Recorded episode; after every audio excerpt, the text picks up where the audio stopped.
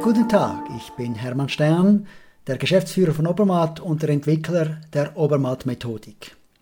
Heute spreche ich von etwas anderem, nicht von Aktien, sondern von den Geschäftsführungen bei den Aktien. Und zwar gehe ich dem Thema nach, sind ESG, also Umwelt, Soziales, Governance-Kriterien in der Vergütung von Vorständen börsennotierter Unternehmen wichtig. Ich spreche darüber, weil das ist mein Hauptgebiet. Wir verdienen bei Obermatt unser Geld primär mit Großkunden, also börsennotierten Unternehmen, die uns beauftragen, ihre Leistungsmessung durchzuführen, damit ihre Vergütungssysteme besser funktionieren.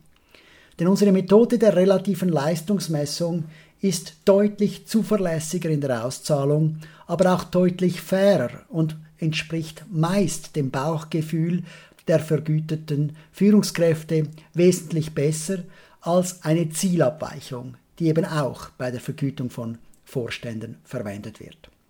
Und in diesem Themengebiet, in dem wir schon seit 20 Jahren tätig sind, ist in den letzten Jahr, Jahren etwas ganz Neues aufgekommen.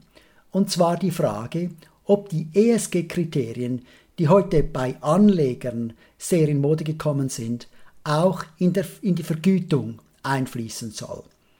Ist also die Leistung eines Vorstandes nicht nur daran zu messen, dass der Gewinn gesteigert wurde oder dass der Aktienpreis eine gute Rendite erzielt, gibt es auch noch andere Fragen, die für die Beurteilung der äh, Vorstandsleistung in Frage kommen. Nun, mit diesem Thema habe ich mich in den letzten neun Monaten sehr, sehr intensiv be beschäftigt. Ich habe die ESG Ratingagenturen analysiert. Es gibt etwa ein Dutzend. Von den meisten habe ich äh, die Datenbestände erhalten, um zu prüfen, wie diese Daten in Vorstandsvergütungen einfließen können. Und daraus ist ein Konzept entstanden, das ich heute vorstellen möchte, denn ich denke, es ist sehr wichtig in der Beurteilung, ob ESG finanzielle Anreize bei Führungskräften börsennotierten Unternehmen überhaupt ziehen. Nun, welche Methoden der ESG-Leistungsmessung gibt es? Da gibt es selbstverständlich zuerst einmal die Möglichkeit, ESG-Ziele festzulegen. Also zu sagen, Manager A muss das ESG-Ziel E1 erreichen und wenn das Ziel erreicht wird, gibt es auch ein Bonus. Das ist die offensichtlichste Methode, Leistung im Bereich ESG zu messen. Das hat ein paar Vorteile. Erstens sind diese Ziele sowieso für den allgemeinen Managementprozess notwendig. Und zweitens weiß der Manager genau, was er zu tun hat. Aus diesem Grund sind die aktuellen ESG-Vorstandsboni meistens genau auf dieser Methodik aufgebaut. Nun, Leider ist das nur vordergründig eine sinnvolle Art und Weise, ESG-Anreize in die Führungsstruktur zu integrieren. Denn sobald klar ist, dass das ESG-Ziel auch vergütungsrelevant ist, ändert sich die Interessenlage der Beteiligten. Es wird ein politischer und kostspieliger Prozess. Der Begünstigte muss schauen, dass seine Ziele möglichst erreichbar sind, also er muss so tun, als ob es sehr, sehr schwer ist, diese Ziele zu erreichen. Und der Vorgesetzte, der eben eine möglichst gute ESG-Leistung möchte, muss genau das Gegenteil tun. Er muss die Ziele so stark wie möglich anheben. Selbst wenn die Parteien sehr freundlich, sagen wir, sehr kooperativ miteinander über diese Ziele verhandeln, besteht immer noch das Problem, dass ein vereinbartes Ziel, das dann auch noch vergütungsrelevant ist, realistisch sein muss. Realistisch heißt aber immer auch nicht herausfordernd oder nur ein bisschen herausfordernd. Es muss ein erreichbares Ziel sein. Es kann kein hohes Ziel sein, das mit einer größeren Wahrscheinlichkeit gar nicht erreicht wird. Das schon mal ist ein Problem. Ein Problem, denn solche zielbasierten Vergütungen führen auf diese Art und Weise zu mittelmäßigen Zielen, Herausforderungen und logischerweise auch zu einer mittelmäßigen Leistung. Denn wenn das Ziel stark übertroffen wird, dann steigen die Ziele ja für die Folgenperioden an, Folgeperioden an und der Manager hat ein Interesse daran zu schauen, dass er eben nicht zu stark über die gesetzten Ziele hinauskommt. Sie sind aber auch sehr inflexibel. Nehmen wir gerade die bereits die gerade heute aktuelle Pandemie und überlegen uns, was mit einem fixen Ziel passiert ist. Angenommen, man hat sich vorgenommen, die CO2-Effizienz zu verbessern, also im Bereich Umwelt der ESG-Thematik aktiv zu sein, dann wird es dieses Jahr ganz einfach gewesen sein, dieses Ziel zu erreichen, denn die ökonomische Aktivität hat so stark abgenommen, dass eben auch der CO2-Ausstoß wie von alleine gesunken ist. Fixe Ziele sind also sehr inflexibel. Das gleiche gilt natürlich auf die andere Weise auch, wenn es plötzlich ganz schwierig wird, ein Ziel zu erreichen. Dann kann es sein, dass es demotiviert. Ich bin auch persönlich der Meinung, dass ein Ziel, äh, das schlussendlich dann auch einen Bonus zahlt, ein Ausdruck von Misstrauen ist. Warum soll der Manager nicht schon von selbst aus die ihm gesetzten Ziele erreichen? Warum braucht es da überhaupt noch einen Bonus? Ist das nicht ein Ausdruck davon, dass der Vorgesetzte dem Mitarbeiter nicht traut? Also sind diese zielbasierten Vorstandsvergütungen höchst problematisch. Da gibt es nun die Möglichkeit, eine andere Methodik zu nehmen, nämlich die ESG-Leistung relativ zu messen. Zum Beispiel die Carbon-Leistung, der Carbon Footprint. Man spricht von Scope 1, 2 oder 3, also der Ausstoß an CO2 gegenüber zum Beispiel der Firmengröße zu messen und zu prüfen, ob die CO2-Reduktion besser war als die der Konkurrenz oder eben schlechter. Und wenn man sich dort besser verbessert als Konkurrenten, dann hat man einen überdurchschnittlichen Bonus verdient und wenn es schlechter ist, eben dann nur ein unterdurchschnittlicher Bonus. Das hat nun ein, eine Reihe von Vorteilen gegenüber der absoluten Carbon-Zielsetzung.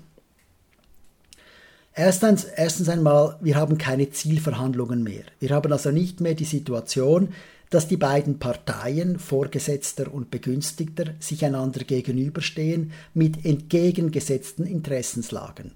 Wir brauchen keine Ziele mehr. Wir messen ja relativ. Das zweite, der zweite Vorteil ist, es wird immer herausfordernd sein. Auch in diesem Jahr mit der Corona-Pandemie wird es schwierig sein, den CO2-Footprint besser als die Hälfte der Konkurrenten zu reduzieren.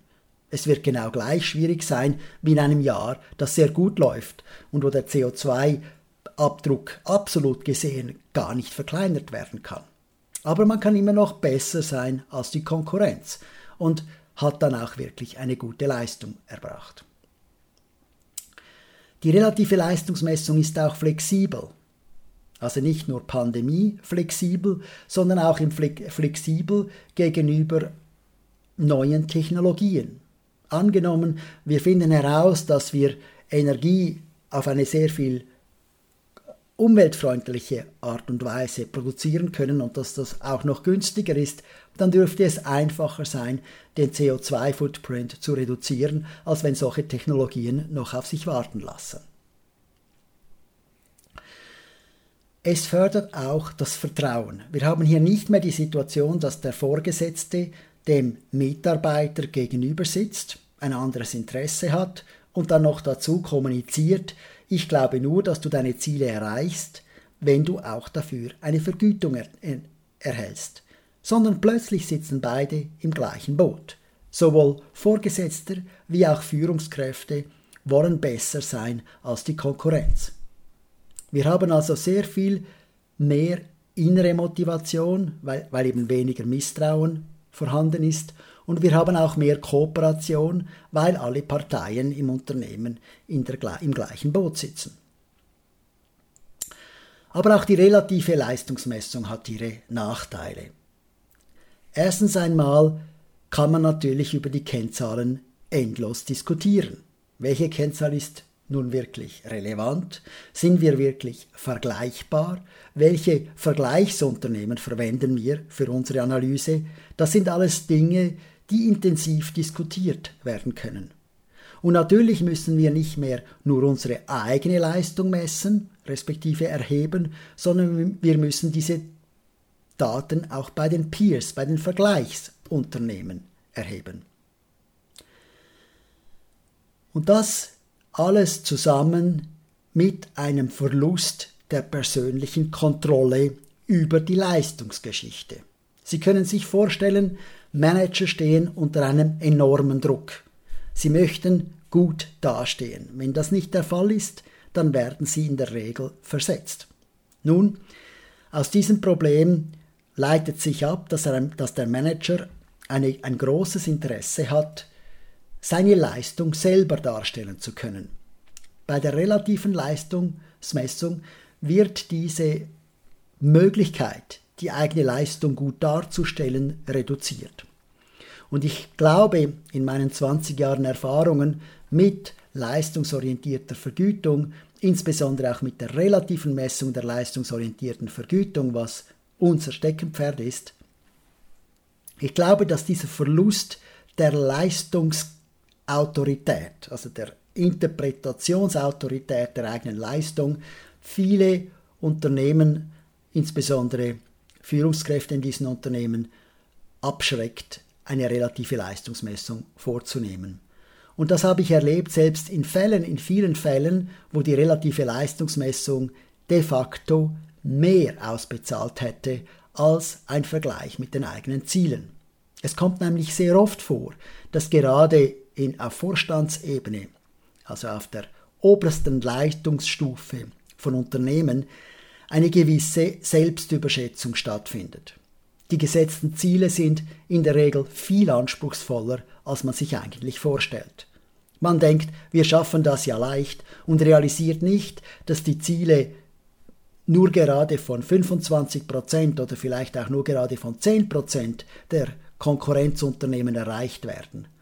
Wer sich relativ misst, hat bereits ab dem Median, also nachdem die Hälfte der Unternehmen geschlagen wurden, eine überdurchschnittliche Vergütung verdient.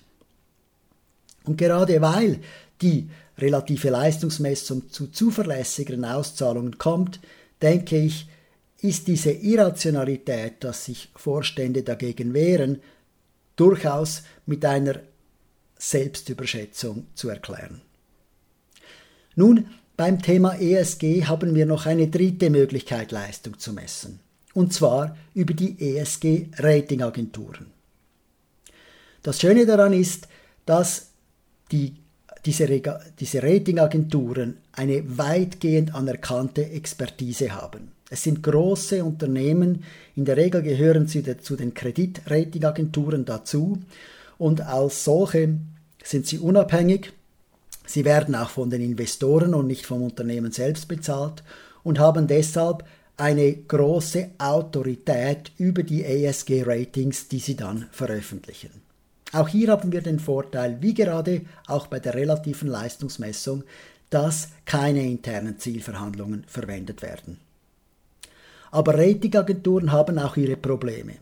Eine der größten Ratingagenturen ist Refinitiv. Und Refinitiv hat im Bereich ESG, wenn ich jetzt nur gerade den E-Bereich anschaue, also die Frage Umwelt, Environment, E, dann haben Sie dort 83 verschiedene Kennzahlen, die ich identifizieren konnte in dieser Datenbank. Nur gerade 19 dieser Kennzahlen von diesen 83, also nur gerade ein Viertel der Kennzahlen ist maximierbar. Der Rest, die große Mehrheit, fast 75 Prozent der Informationen, die Refinitiv im Bereich Umwelt erhebt, sind, ich nenne das mal Checkbox-Leistungen. Also die Frage zum Beispiel, besteht eine Umweltmission oder eine Umweltpolitik, ein Umweltreglementarium, das gegen außen sichtbar ist? Wenn ja, gibt es einen Check und 73, 54, also 73 Prozent, 54, dieser Kennzahlen, die Refinitiv erhebt, sind tatsächlich nur Checkbox-Kennzahlen. Und dort haben wir das Problem, dass es für ein Unternehmen relativ einfach ist, diese Checkbox zu erfüllen. Sie müssen einfach die entsprechenden Dokumentationen liefern. Oft sind das nur Dokumentationsanforderungen. Es ist nicht wirklich eine echte Leistung. Es ist einfach erreichbar. Was aber fast noch problematischer ist, die Methodik, wie diese Ratings entstehen, ist nicht besonders transparent. Und das liegt daran, dass diese Ratingagenturen Geld verdienen müssen. Die Ratingagenturen verkaufen ihre Ratings den Investoren, damit diese Unternehmen finden, die unter Umständen in Zukunft eine bessere Rendite erzielen. Und aus diesem Grund müssen sie ihre Methodik bis zu einem gewissen Teil geheim halten. Es sind also Branchengeheimnisse, Betriebs- und Geschäftsgeheimnisse. Und wenn wir jetzt ein Unternehmen sind, das diese Ratings erhält von einem anderen Unternehmen und nicht wissen, wie diese Ratings zustande kommen, dann haben wir ein Problem. Denn wir wollen ja begründen können, warum ein Bonus ausbezahlt wird oder nicht. Und im ESG-Bereich ist es noch ein bisschen problematischer, denn es, sich, es handelt sich hier weitgehend um Werturteile. Also nur gerade Dinge wie Energienutzung, Emissionen und vielleicht noch Wasserverbrauch sind objektiv messbar. Der Rest sind Meinungen. Und gerade wenn man 80, 90 verschiedene Kriterien nur schon für, für einer der drei Bereiche im ESG-Rating-Universum äh, hat, dann kann man sich gut vorstellen, dass die Gewichtungen dieser Kennzahlen, die da erhoben werden, eine große Bedeutung hat. Also man muss sich hier als Unternehmen einer externen Ratingagentur ausliefern, die etwas, äh, die ein Urteil fällt, eine externe Ratingagentur, die ein Urteil fällt und die dieses Urteil nicht transparent macht. Auch ist es schwierig, die Ratings dauernd zu verbessern. Irgendwann mal hat man einfach das beste Rating und man kann gar nicht mehr besser werden. Wenn wir aber solche statischen Leistungsmerkmale haben, dann ist das schwierig, damit eine variable Vergütung aufzubauen. Nun, ich habe drei Methoden erzählt. Einerseits absolute Ziele vorzugeben, zweitens die Leistung relativ zu messen zu Vergleichsunternehmen und drittens die Ratings von Ratingagenturen zu verwenden. Und alle diese Methoden haben Vor- und Nachteile. Aus diesem Grund plädiere ich heute auf eine vierte Variante, und zwar einer Leistungsbewertung durch eine interne oder vielleicht sogar externe Bewertungsinstanz, die sich ähnlich einem Schullehrer in der Schule überlegt, wie gut die Leistung war und dabei die ersten drei Informationen, also der, die Informationen der ersten drei Methoden anwendet um eben dieses Urteil auch zu begründen. Ähnlich wie ein Lehrer, der sich die Prüfungen anschaut, der sich die anderen Klassenkameraden anschaut, der auch seine Erfahrung kennt aus früheren Klassen, der aber auch schaut, wie hat das Kind mitgemacht im Schulunterricht, welche Rahmenbedingungen galten für diese Periode, also den Kontext einer Leistung ebenfalls beurteilt. Ähnlich wie so ein Lehrer kann auch ein Verwaltungs- oder Aufsichtsrat oder ein Ausschuss äh, aus diesen Organen sich überlegen, wie gut war denn die Leistung in diesen einzelnen ESG-Aspekten und ein Urteil fällen, quasi das eigene Rating machen. Der Vorteil dieser Methode ist, das ist gar nicht so groß äh, überraschend, hoch motivierend. Wenn wir wissen, dass unsere Leistung später von einer anerkannten Person oder Institution beurteilt wird, dann geben wir Gas. Und die einzelnen Kennzahlen, die man einmal vereinbart hat, die spielen eine weniger große Rolle als das, was vernünftig ist. Denn das kann man auch gegenüber einer solchen Instanz argumentieren. Es bleibt also auch herausfordernd und flexibel, genauso wie die relative Leistungsmessung denn neuere Umstände können in einer Beurteilung am Schluss der Leistungsperiode verwendet werden. Es ist also ein kombinierter Einsatz von allen Methoden und das ist meines Erachtens die, der stärkste Anreiz, wirklich eine gute ESG-Leistung hinzubringen. Natürlich kommt das nicht ohne Kosten. Es erfordert Vertrauen, es erfordert einen gewissen Aufwand, denn man muss ja das ganze relevante Wissen auch sammeln. Allerdings ist zu vermerken, dass diese Institutionen äh, diese Beurteilung der Leistung sowieso tun müssen. Das ist der wichtigste Teil ihrer Arbeit, nämlich zu beurteilen, ob das, was getan war oder wurde, ob das auch gut ist. Im Übrigen ist es leider heute so, dass gerade an der Börse diese diskretionären Ansätze einer Leistungsbeurteilung, einer subjektiven Leistungsbeurteilung wohlgemerkt, etwas in Verruf äh, geraten sind. Heute hat man gerne objektive Kennzahlen und bindet die Vergütung in diese Kennzahlen. Aber wie gesagt, das ist die Methode der ersten, sind die ersten drei Methoden, die ich erwähnt habe. Sie haben alle ihre Nachteile. Und wenn man sich dafür entscheidet, auch diskretionäre Urteile zuzulassen, ist man gar nicht so alleine. Es ist zwar an der Börse heute verpönt, aber bei Privatunternehmen ist diese Art der Leistungsbeurteilung gang und gäbe. Und man weiß, dass private Unternehmen, man spricht auch oft von Familienunternehmen, eine bessere Leistung erzielen als deren börsennotierte Kollegen. Also, wenn Sie sich überlegen müssen, ob ein Unternehmen gut geführt wird im Hinblick auf die ESG-Situation, also im Hinblick auf ökologische, soziale und Governance-Aspekte, dann schauen Sie auf die Vergütung. Wenn in der Vergütungsmethodik zum Austrag kommt, dass eben auch relative Leistungsmessung verwendet wird, dass auch auf die ESG-Ratingagenturen eingegangen wird und dass nicht nur die eigenen internen Ziele zählen, dann haben Sie ein Unternehmen vor sich, das mit größter Wahrscheinlichkeit eine bessere ESG-Leistung erbringen wird, als ein Unternehmen, das sich nur mit den eigenen internen Zielen auseinandersetzt. So viel für heute.